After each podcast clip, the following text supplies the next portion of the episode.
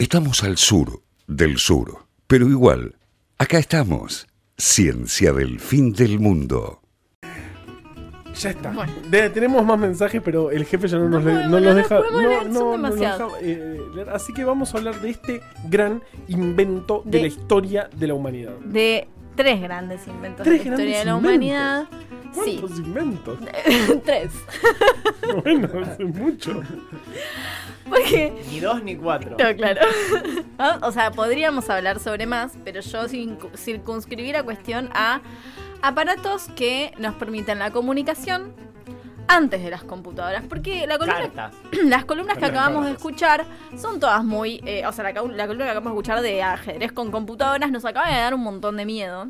Mucho. Y miedo. yo lo que pienso, y sé que Carva, eh, vos eh, acordás conmigo en este punto porque eh, me lo has dicho, eh, el mundo antes de las computadoras tenía magia. O sea, Sí. era como, ¿cómo puede ser que esto funcione? Yo que nací con una computadora en mi casa porque mi madre es programadora, eh, yo realmente yo no puedo creer que las cosas funcionen sin una computa sin que esté una computadora involucrada. Pero aún así existen y funcionan. Entonces traje tres de mis inventos favoritos eh, para contarles un poco cómo son. El primero es el, el aparato que vino a resolver el problema de cómo hacemos para transmitir más o menos instantáneamente imágenes de un lado al otro del mundo. Sí, No se me ocurre cuál puede ser. la carta.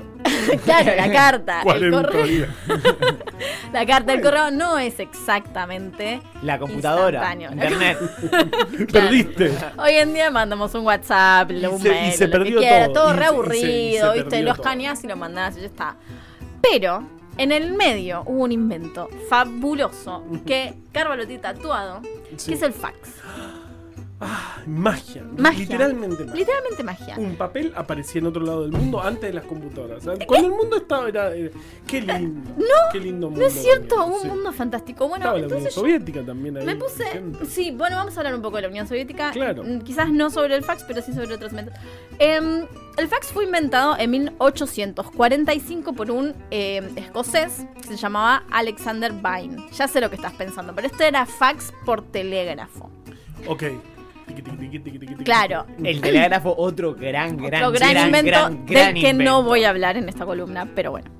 Eh, este tipo lo que hizo fue eh, presentarlo, pre- eh, lo presentó, eh, presentó la patente. En esas ferias espectaculares. No, le dieron la patente, pero el chabón no, no presentó el invento, presentó Mm. una teoría de cómo funcionaría un fax y le Ah, dieron la eh, patente. qué El fax sí. teórico. El fax teórico, tal cual. Después, en 1851, Frederick Bakewell agarró este invento teórico, lo construyó en la vida real y en la Feria de Londres. Le tuvo que pagar. Y en la Feria de Londres hizo una demostración de cómo funcionaba Esa que había uno con un, con un sombrero y decía, usted caballero, se anima, se imagina mandar un mensaje en segundos. Claro. Bueno, sí, más o menos. O en inglés. Eso deben haber dicho. bueno, la, cuest- la cuestión es que el, el invento este de fax por telégrafo fue como avanzando y se empezaron a generar, como instalar líneas entre ciudades y entre diferentes partes del mundo. En 1906 se instala una línea entre Múnich y Berlín y a partir de ahí, cuando esa empieza a funcionar, se empiezan a generar varias en distintas ciudades uniendo diferentes puntos del mundo. No sé si sabes la respuesta. Seguramente se- no. Pero se podían interceptar, No lo sé. pero por, por ahí sí. Porque, por- porque cuando te, te está diciendo eso, ya se estaba picando todo. Claro. Y después. Ya vamos a hablar bien, sobre eso. Pero no acá, pero no ahora. eh, en esa época con el telégrafo pasaba lo mismo, incluso con el teléfono, hasta si no te pasaba lo mismo, sí o sí el tendido tenía que unir un lugar con el otro. Claro. Es que el fax usaba el tendido del telégrafo. De hecho, los primeros teléfonos, poner, yo tenía un teléfono, teléfono que iba solo, era solo para hablar con la casa de Carva. Después se les ocurrió hacer como una Claro. central, digamos, Que- y entonces que y está- líneas para todos lados. las chicas del cable. Que estaban tipo metiendo y sacando. Sí, eso, no. Qué divertido eso. Qué lindo que era el mundo antes de que las computadoras. Bueno, ¿saben quiénes eran los principales usuarios de estas líneas de telégrafo que permitían enviar imágenes, imágenes, por ejemplo, de un punto a- al otro del mundo? Eh, los militares. Vos no querés Los amantes. nada. Los diarios, las redacciones de los Claro, diarios. por eso es un cable, claro, todavía se habla de- se Usaban habla de los cables. fax, pero sobre todo para mandarse las fotos. la- los corresponsales que sacaban fotos en otros lados. Claro, y ya funcionaba igual que el que teníamos cuando éramos chicos en nuestras casas, que vos ponías la imagen, como que la escaneaba y salía Sí. impresa del otro lado. Sí, pero en realidad, como no era a través de- del teléfono, no era a través de Claro. la línea de teléfono, lo que había era una especie como de púa Claro. que leía el dibujo y hacía como un dibujo eléctrico donde y, tipo... y después la púa del otro lado lo recreaba. Exactamente, exactamente. Así Una funcionaba. Locura. Es una locura. Como funcionan ahí los discos. O sea, se Claro, grababan con la se púa grababan y después exactamente, lo leía una lo púa. leía una púa, tal cual. Qué locura. Sí. Una púa, ¿entendés? Una púa. sí, un, un- un- un estilete se llama, no sé qué diferencia tiene con una púa, pero que va leyendo donde hay, eh, poner, imagínate, donde hay tinta negra, cierra circuito y donde hay blanco no lo cierra. Entonces así va haciendo como una serie Claro, y de después pulsos lo eléctricos. dibuja en el lugar del receptor. Copiando También- esos Estoy mensajes. Es, es realmente fantástico. También hubo fax a través de ondas de ondas de radio y de hecho esos se siguen usando, por ejemplo, para mandar información a los buques que están en alta mar, Claro. donde no llegan otros tipos de ondas, pero las ondas Y- de radio y sí llegan. los aviones también. También. Usan ondas de radio los aviones. Por ejemplo, entonces puedes mandar informes de tiempo, mapas de ubicación y mapas del tiempo. Informe del tiempo ya no. Total. Sí. No pasa nada. Bueno. Pero nosotros queremos hablar sobre el fax que teníamos en nuestras. No, no sé si en nuestras casas. No sé si ustedes tenían fax en sus yo, casas. Yo tuve. Hasta hace Ay, muy poco en la casa no. de mi mamá estaba el fax eh, todavía ahí. Tipo pieza de Yo museo. tenía No, fax porque se contestador. usaba el teléfono todavía. Sí. Con No, contestador, con claro, contestador. Pero tenía dos números, ¿no? El teléfono y el fax. ¿Era el mismo número? El mismo. No, te pedían, o sea, yo llamabas y que para mandar un fax te doy señal. Apretabas un botón y ahí, y Ah, ahí y cambiaba, pasaba- tipo, la señal del claro, teléfono al y Si vos atendías sin Ahí. querer ahí te, te explotaba el tímpano por un... Claro. ¿Por qué? Porque lo que hace el fax por teléfono Sí. es leer la, la imagen en dos dimensiones y em, va como escaneando eso y tra- transformando eso en impulsos eléctricos y después hay una cosa que se llama un o sea hay una fotocélula que eso lee la cantidad de, de luz que le llega que tiene que ver con cuánta tinta negra o Claro, blanco ahí- hay Sí, sí, sí, sí. y lo convierte en una corriente eléctrica de diferentes intensidades según la, la intensidad de la luz que le llega. Y después hay un modulador que lo que hace es generar a partir de esa corriente eléctrica de diferente intensidad señales sonoras. Tonos de sonido. Entonces lo que llega al otro lado del teléfono es un tono de sonido. Por Claro, eso cuando vos entonces ahí se puede usar, claro, ya, pa- ya se puede usar la red de telefonía Claro. para mandar fax. Del otro lado, lo mismo que con el dibujo eléctrico, se, como que se convertía todo al revés, ¿no? O sea, la- la- el tono del sonido pasaba por un demodulador, que lo que hacía era convertir el sonido en corriente eléctrica, y después la corriente eléctrica se transformaba, upa, eh, o sea, en realidad controlaba una mm, impresora, sí, un, un lápiz mecánico, una impresora, que lo que hacía era eh, recrear el dibujo que había escaneado el otro fax. O sea, hacer magia. Exactamente. Magia. Todo eso sin una computadora en el medio en ningún nadie momento. las necesita. Que no las necesitábamos. Hmm. Eso, para mí, es. O sea, me explota el cerebro. No lo puedo entender. Realmente no lo puedo entender. Porque las computadoras tampoco las entiendo. No. Eso es la verdad. Pero, man, Pero, pero vos que- pones una claro. computadora en el- la compu- programa, la computadora programa y sabe la red neuronal, el algoritmo. Claro, le está. gana el partido de ajedrez a. Listo. al- al- no al necesito pensar en este. nada más. Pero, pero, pero esto es impresionante. Esto es- aparte estamos hablando de 1009 Sí. poco. No, no tengo Eh, acá, ahí, pero sí. fax, no sé, mediados del 1960. Ah, esto no lo dije. 1964 se patentó el primer fax telefónico, lo patentó la compañía Xerox. Recuerden Sí. ese nombre. Que inventaron el mouse. también. Recordá ese nombre un ratito. Lo llamaron serografía de distancia. ¡Qué buen nombre! ¿Por qué lo llamaban así? No te lo puedo decir sin spoilearte el resto de la columna, pero lo voy a explicar en un ratito. Después de que explique el segundo invento sin computadora más, Más espectacular, de la historia de la humanidad. Puesto número 2. que son los, eh, los aparatos que resolvieron este siguiente problema. Ya resolvimos el problema de las imágenes. Mandamos un dibujito de un- a cualquier lado. Ahora, ¿qué pasa si yo quiero hacer una comunicación instantánea de un lado para el otro? Pero no quiero que sea como el telégrafo, por ejemplo, ¿no? Que era con soniditos. Claro. Yo quiero que sea escrita. Como para que esa comuna- comunicación escrita llegue instantáneamente de un lado para el ya otro. sé, inventás el telex. Inventás el telex. Fin del problema. Fin del problema. El Telex, eh, tengo fuentes contradictorias. Hay Sí. fuentes que dicen que se inventó en Alemania y hay fuentes yanquis que dicen que se inventó en Estados O sea, Unidos. por favor, si alguien que está escuchando tenía un Telex, mande un audio No, explicando todo. cómo era su Telex este y lo ponemos Por favor. eh, Dejen después de todo la lo que tanda. está por Dejen todo lo que están haciendo y nos explican cómo fu- Porque yo, lo, yo lo, est- lo estudié para esta columna, no entendí nada, la verdad. Básicamente, la idea es esta. Eran como unos papeles que estaban perforados con perforaciones que eran chiquitas o grandes. Cada eh, línea de código, vamos a decir, tenía cinco perforaciones chiquitas o grandes. Y eso era el código que se llamaba código de Baudot, que era parecido al código Morse, ¿viste? De, Claro. de pun- no Claro. es En el fondo siempre la idea es 1-0 también. Exacto, digamos. pero Punto línea, agujero no agujero. Exacto. Siempre la idea es Pero el código de Baudot tenía cinco espacios. Y eso entonces lo que hacía, como son dos posibilidades, chiquito, grande, y cinco espacios, Te de 2 a la amplía un 5, 32. montón, claro. Todas las letras cubría. 32 cubría todas las letras, y pero los no, símbolos. pero no cubría todas las letras, todos los números y todos los símbolos. No.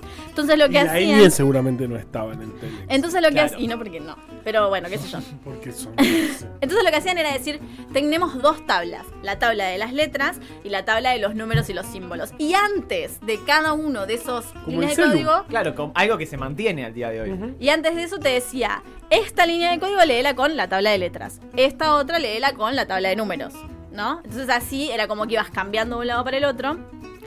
¿Cuál es la ventaja que tiene el, el telex sobre el telégrafo? Porque en definitiva el telégrafo, vos podías mandar soniditos y el otro lado tenías un operador que escuchaba A. No, F, claro, pero era muy, muy, muy artesanal. muy artesanal, tenías que estar mucho margen de que el otro lo, lo escuche lo, mal, lo interprete mal. interprete sí o sí necesitabas una persona de este lado que mandara el mensaje y otra persona que lo escuchara Sí. y que lo escribiera. Eh, y además mucho entrenamiento de- del código Morse, porque te estaba llegando en tiempo real. No es que vos lo estabas escuchando una cosa, te estás escuchando y escribiendo. Lo que hace el Telex es escuchar automáticamente, escuchar entre comillas, porque en realidad lee las, los- los- las ranuritas. Lee ese, claro, esa, esa- ese código, ¿no? Ese, ese cinco cosas. y lo imprime como letras. De hecho, en realidad vos lo que hacías era ir con tu, con tu tira de papel larguísima así y lo metías en el telex, pero después lo que empezó a pasar es que había el telex tenía una máquina de escribir adosada que vos escribías la letra Que ahí hacía, Y eh, hacía agujero el- grande, agujero hacía chiquito, agujero agujeros. Se grande. transformaba en el Claro. código. Genial. Era un chat, básicamente. chat. Bueno, O sea, al principio la idea era que vos, que vos llevaras tus, tus tiras ya impresas, pero cuando... Dale, por- por- claro. Lo que pasa es que ahí vos tenés que conocer el código Baudot. claro, ahí estamos en la misma que con el Claro. telégrafo. Al final tengo que Exacto. entender el Si código vos- de. si vos no, pones- ese circulito es un No, circulito. Me dijiste que sí, pero no era un circulito chico, no era un circulito grande. ¿Y cuán chiquito? ¿Y cuán Problema, grande? Claro, Entonces le pones la no- máquina no, son perforadora. comunicaciones chiquitas, o sea, si está. No, no, no, no sabes lo que son las tiras. tipo, te declaro la guerra. te declaro la. ¿Qué quieren comerciar tomates con nosotros?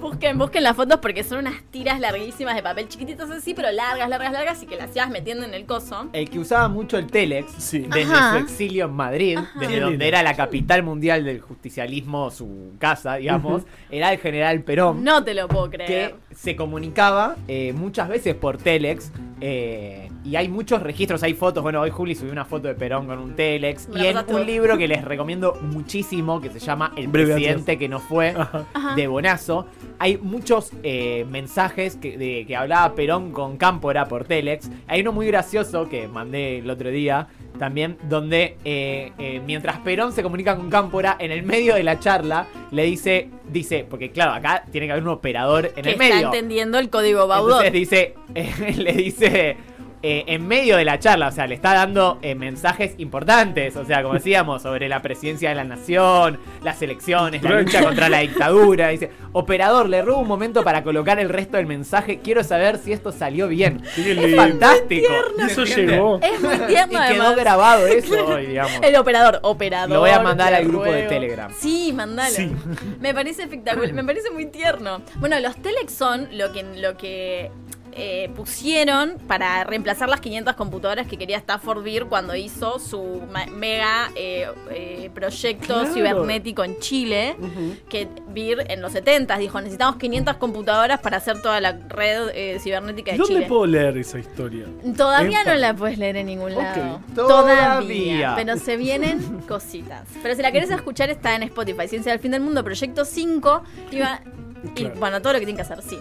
Pero cuando Stafford Beer dijo quiero 500 computadoras, dijeron, no, amigo, no hay 500 computadoras en No. este país. Hay 50 computadoras en todo el país. Claro. Pero había 500 telex. Entonces Bueno. pusieron telex en todos lados y el proyecto funcionó igual. ¿Por qué? Porque no necesitas una computadora. No necesitas una computadora, lo puedes arreglar con un coso que lee una tira de papel con agujeros. ¿Eh?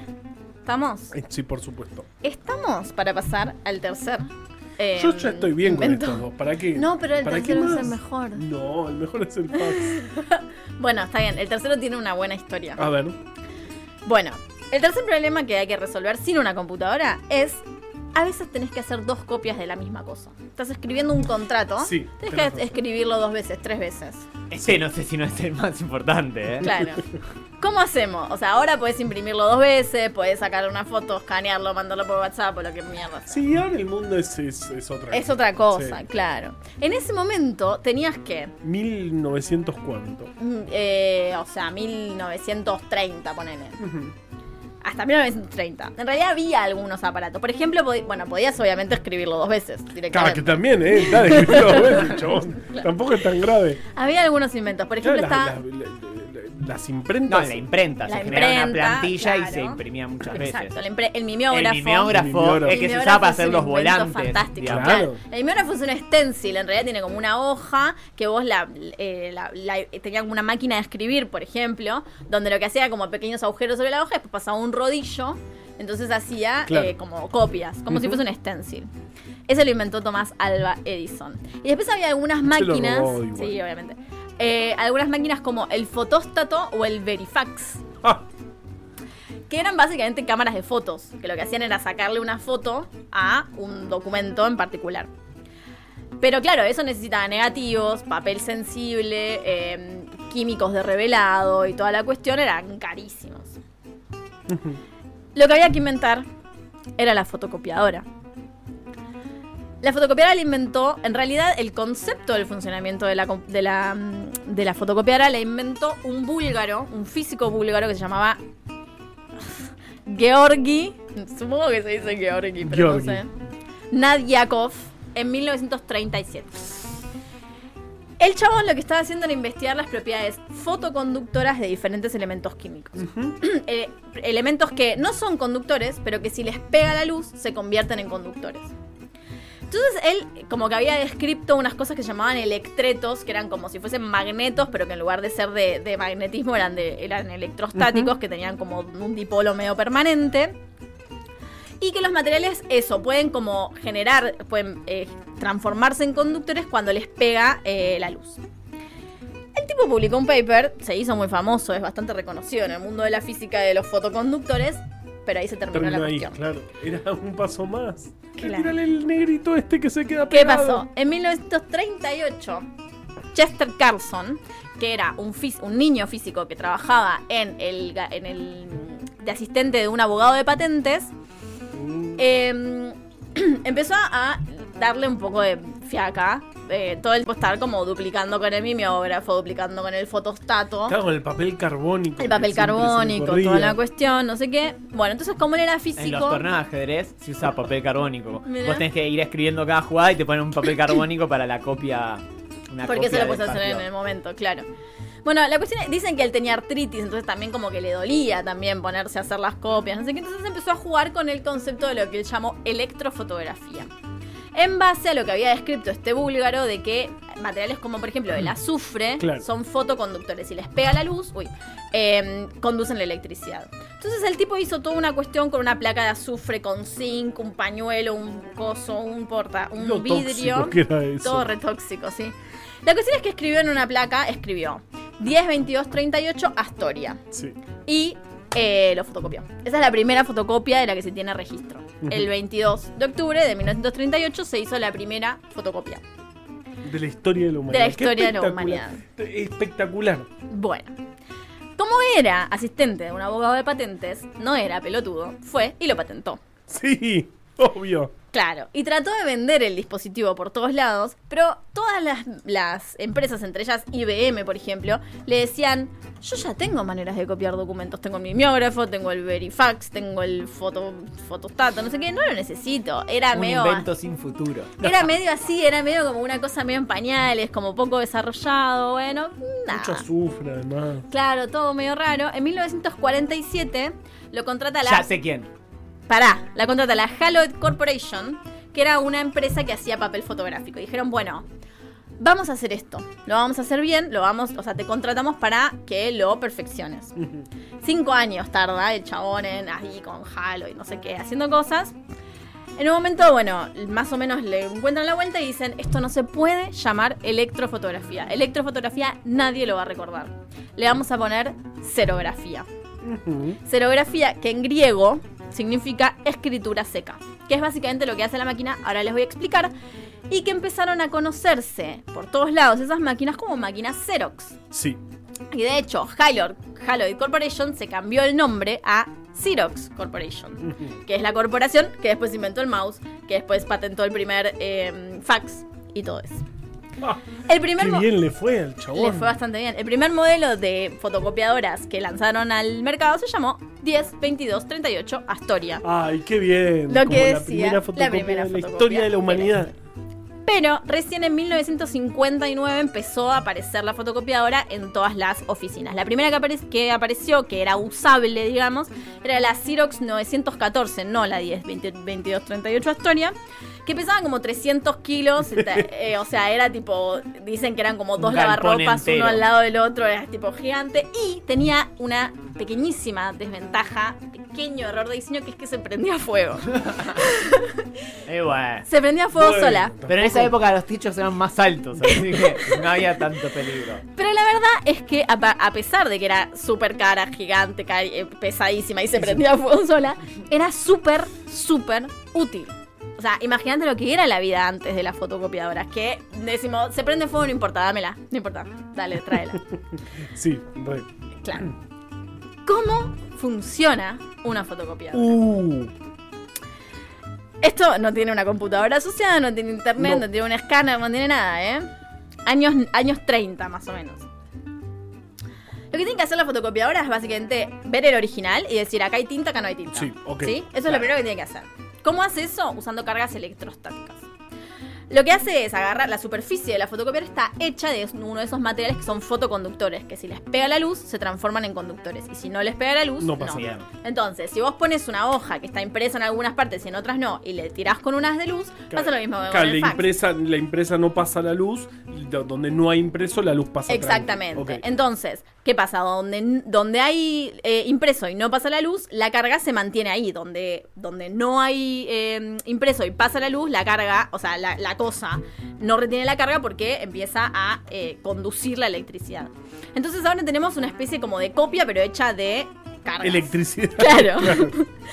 Entonces, ¿cómo hacemos para transformar eso en una imagen de verdad? Estamos ahí. Entra. Traduce las cargas a la máquina de tinta. imagino. Entra el toner, que es una tinta en polvo que está cargada positivamente. Entonces, Claro. le tiran toner encima y donde hay cargas negativas, el toner Tuki, se se, queda pega- se queda ahí. Y donde no hay, no se queda ahí. Después le pones un papel encima y después le pasas con un rodillo a muy alta presión y temperatura, cuestión que el toner se derrita y se fije sobre la hoja. Claro, pero todo esto pasa en segundos. Ahora pasa en segundos. Por eso las copias salen calentitas en la impresora. Y por eso se prendía a fuego la Ah, fotocopia. Y por eso se prendía a fuego la fotocopiadora, por supuesto. Y todo esto sin usar una computadora. Que nadie las necesitó nunca. Nadie las necesitamos. ¿Te puedo contar una cosa más? Ya nos vamos, ya me Está- tengo que ir. perfecto. No, después la, la columna que viene es muy corta. Porque esta me encanta. Porque claro, cuando empezaron, cuando empezaron a mostrar estas Xerox que se prendían fuego y eran carísimas y gigantes y no sé qué, como ya les dije, a nadie le importaba nada porque era una cosa muy importante poder copiar rápido un montón de Claro, ahí nació. Los troscos de la facultad empezaron- dijeron, esta es la nuestra. Pero la cuestión es que todo el mundo tenía una fotocopiadora Xerox en en su oficina, en eh, dependencias de gobierno, en embajadas, en todos lados. Entonces, estamos hablando de 1960, por ahí más o menos, empiezan a, en plena Guerra Fría, a eh, espiarse mutuamente los países. Entonces, en un momento, la CIA se dio cuenta. Esta historia la leí hoy, no sé si está chequeada, pero la voy a contar igual porque es fantástica. La CIA se dio cuenta de que todo el mundo tenía una fotocopiadora. Por ejemplo, la embajada soviética en eh, Washington.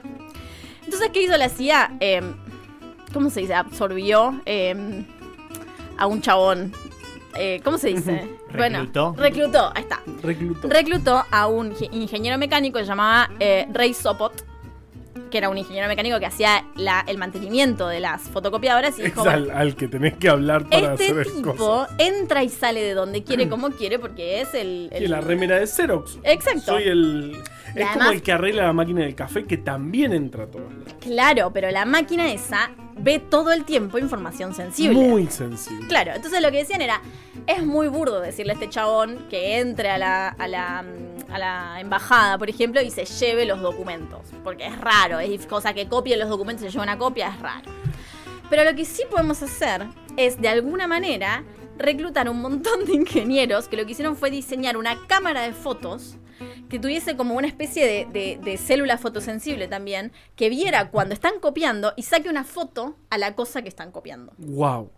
Entonces los reunieron a todos en un eh, en una can- cancha. En el Banco Provincia, en, En la una- sucursal del Banco Provincia. En una cancha de bowling abandonada. Sí. No sé si se llaman canchas, pero bueno. Y los pusieron ahí y dijeron, bueno, in- inventen una cámara. Entonces se pusieron ahí a inventar cámaras. Claro, y, Tipo- y sabes el que no inventó la cámara lo que le pasó. Claro, bueno, primero como que sacaban fotos, fotocopias en el, la cancha de, o sea, fotos a las fotocopias en la cancha de bowling, después en, la- en los lugares de Xerox, no sé qué, después se mandaron a poner las cámaras. Claro, el chabón iba con un montón de bolsos, eh, maquinolas, herramientas, no sé qué. Claro, no, vengo a arreglar, No se a rompió el rodillo. Exacto. Y además en una cosa así podías poner lo Que que, se prendía quisieras. fuego, Pero podías poner lo que quisieras adentro, Claro, que nadie lo iba a ahí, ver. nadie lo- Igual las cámaras eran, no Eh, importa. No importa, o sea, eran grandes, pero la fotocopiadora también era grande. Entonces no pasaba nada. Entonces fueron por todos lados poniendo las cámaras que sacaban fotos a las cosas que la gente copiaba. Eh, cuando empezaron a, a- a avanzar los inventos y las fotocopiadoras se fueron haciendo cada vez más chicas, ellos tuvieron que diseñar cada vez cámaras más chicas, por las cuales les dieron patentes a ellos, a estos, a este grupo de ingenieros inventores de estas cosas, pero claro, no, o sea, no las podían publicar, porque eran todas, cos- todas cosas de, de espionaje. Entonces eran como ¿Sabes? patentes secretas que tenía el chabón que no las podía usar para nada, pero las tenía ahí. Este, bueno, nada, parece que después es- esta idea como que medio creció y hubo varios que, que fueron poniendo como eh, eh, dispositivos de espionaje, al, al final las terminaron sacando todas. Este, pero bueno, la cuestión es que la Unión Soviética empezó a tenerle pánico a las fotocopiadoras. Tipo, las tenían encerradas en, en- en cuartos bajo llave, tipo, eh, vigiladas. No podías sacar, tipo, todo el mundo tenía, tenías que registrar lo que, lo que copiabas, porque era como que era una paranoia de la, Sí. de la cuestión. Hasta 1989, en cuando se hizo como las, entre las medidas de apertura económica de Gorbachev, una de las cosas fue liberar a las fotocopiadoras. Tipo, ahora. Liberen a la liberen a las Free Xerox. wow. y ahora te podías comprar una fotocopiadora sin permiso del gobierno, sin tenerla que tener controlada, sin tener un registro de las cosas que copiaban. Porque ya habían formas más, Porque más ya había- sutiles de espiar. Exactamente. Pero bueno, esas son las historias De los tres mejores Los tres inventos, mejores inventos. para mí es fax número uno indiscutible de la historia de, de la, la humanidad. historia de la humanidad. Yo creo que es fax, eh, fotocopiadora, telex. Es que la fotocopia. Para mí, esa historia de, de los espías, yo no la conocía. ¿Vos cómo, cómo pones el ranking? No, para mí el, el fax es que no lo entiendo. ¿Y sabes qué me quedó afuera? Porque di- lo circunscribí a medios de comunicación. Pero para mí una cosa que tenemos que hablar, La radio. los ascensores. ¿Cómo funcionan los ascensores? Deben ser, no Con un martillo. ¿Cómo es? ¿Cómo sabe? pesa. Apretás el 4. ¿Cómo sabe que tiene que parar en el no, es 4? tan, Ah. no es tan difícil. no es tan fácil. Antes había una palanca, allá Claro. ascensorista. Bueno, eso justamente es como que está el número. Te... Ajá. Una vez lo leí, pero contame bueno. cómo es. Ok, tenemos una columna pendiente, la anotamos en la, en la, En la listita. en la listita de columnas pendientes. ¿Vos cómo es tu ranking, Dito? Para mí viene primero la Unión Soviética, después el Telex y después el fax. Perfecto. Bueno. Eh, el ajedrez, Unión Soviética, Telex Fax. Espectacular esta columna, Bueno. maravillosa. eh, Aguante el fax. Aguante el fax. Aguante el fax. Yo, no tengo ninguna duda de que si me hiciera un tatuaje alguna vez sería un fax. Ah, igual ya no, porque ya lo tenemos. Copiona. Perfecto, perfecto. ¿Y qué vamos a escuchar? No me acuerdo. Ciencia del fin del mundo. Entre vos